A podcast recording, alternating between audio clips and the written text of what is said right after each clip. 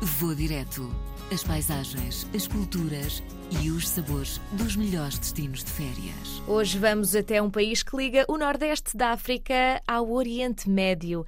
É o Egito. A escolha de Daniel Narciso, engenheiro civil que nasceu em França, cresceu em Portugal e há três anos e meio vive na Suíça.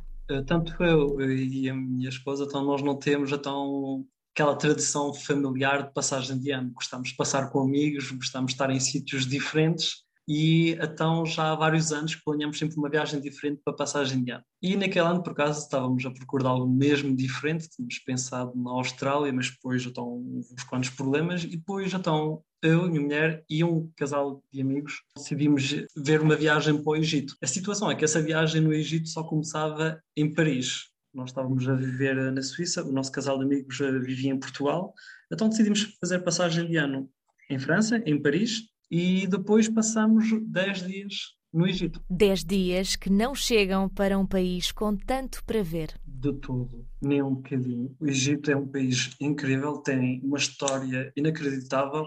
Eu acho que posso dizer com toda a certeza que nem 1% ficámos a ver. Foi uma viagem incrível, mas só por exemplo, cada templo que nós visitávamos, nós estávamos sempre, então os guias levavam-nos, contavam-nos histórias em cada canto, cada pilar tinha uma história, cada parede tinha uma história. Ou seja, uma pessoa pode voltar para o mesmo sítio dez vezes, mesmo assim ainda não aprendeu tudo sobre cada sítio.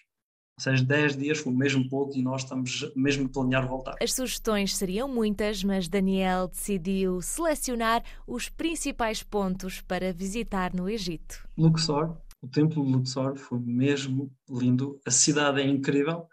Uh, nós não viajamos mais por aquela vertente turística, ou seja, cada vez que alguém nos recomendava um bazar ou alguma coisa assim para comprar coisas, nós não íamos porque é muito turístico, ou seja, nós íamos sempre dentro da cidade e a cidade é mesmo linda, é, não dorme, ou seja, durante a noite toda, uh, e não é para festa, é mesmo então uh, lojas abertas e tudo, ou seja, é mesmo incrível. Depois de Luxor, eu tenho que dizer o templo em Philae.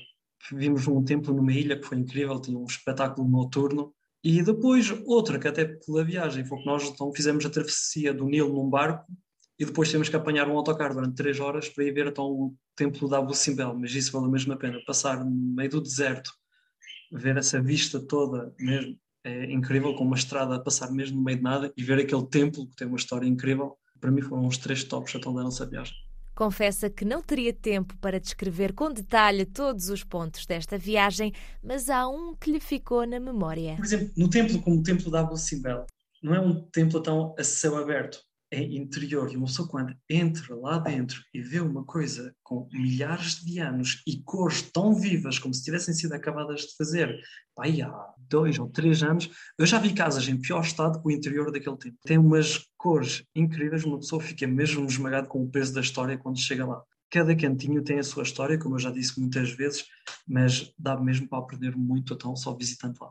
E aliás, o Templo de Abu Simbel tem uma história muito engraçada também, é o único templo lado, porque é o templo de Ramsés II, ao lado tem o templo de onde passa a mulher, que é mais pequenino, e uma pessoa poderão pensar, ah, é mais pequenino porque era mulher, mas lá está, é o único templo para mulheres que há no Egito inteiro. E isso é um detalhe que eu posso acrescentar também, porque vários turistas perguntaram, fizeram essa pergunta, será que para mulheres, país muçulmano, tá?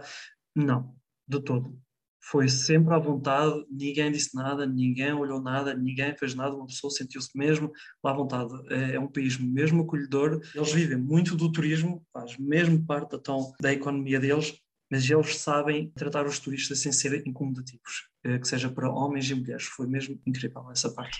Impressionado com a gastronomia e o clima no Egito, mas não deixou escapar um choque cultural. Houve alguns, sim, houve algumas diferenças. Por exemplo, as casas como são construídas, militares nas ruas, uma pessoa viu muito. Não havia tensão, uh, nós explicarmos tudo o que se passava por lá, mesmo então situação política.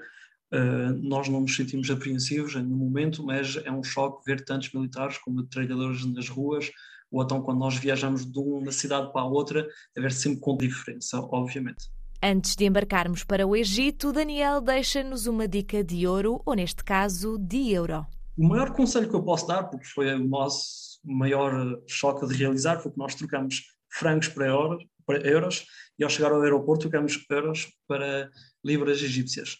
Coisa que, pelo visto, era desnecessário porque o euro lá é mesmo moeda corrente para eles. Eles oferecem tudo e mais alguma coisa em euros. Um conselho que eu posso dar também, que é muito importante, nós fomos em janeiro. Nós fomos em janeiro e, obviamente, então de manhã estava frio, mas à tarde os tempos estava mesmo muito bom, uh, por volta dos 25, 30 graus. Mas, se não quiserem apanhar o frio que nós apanhávamos de manhã, porque uma pessoa que tem que acordar muito cedo para ir para os templos, o melhor é fevereiro, março.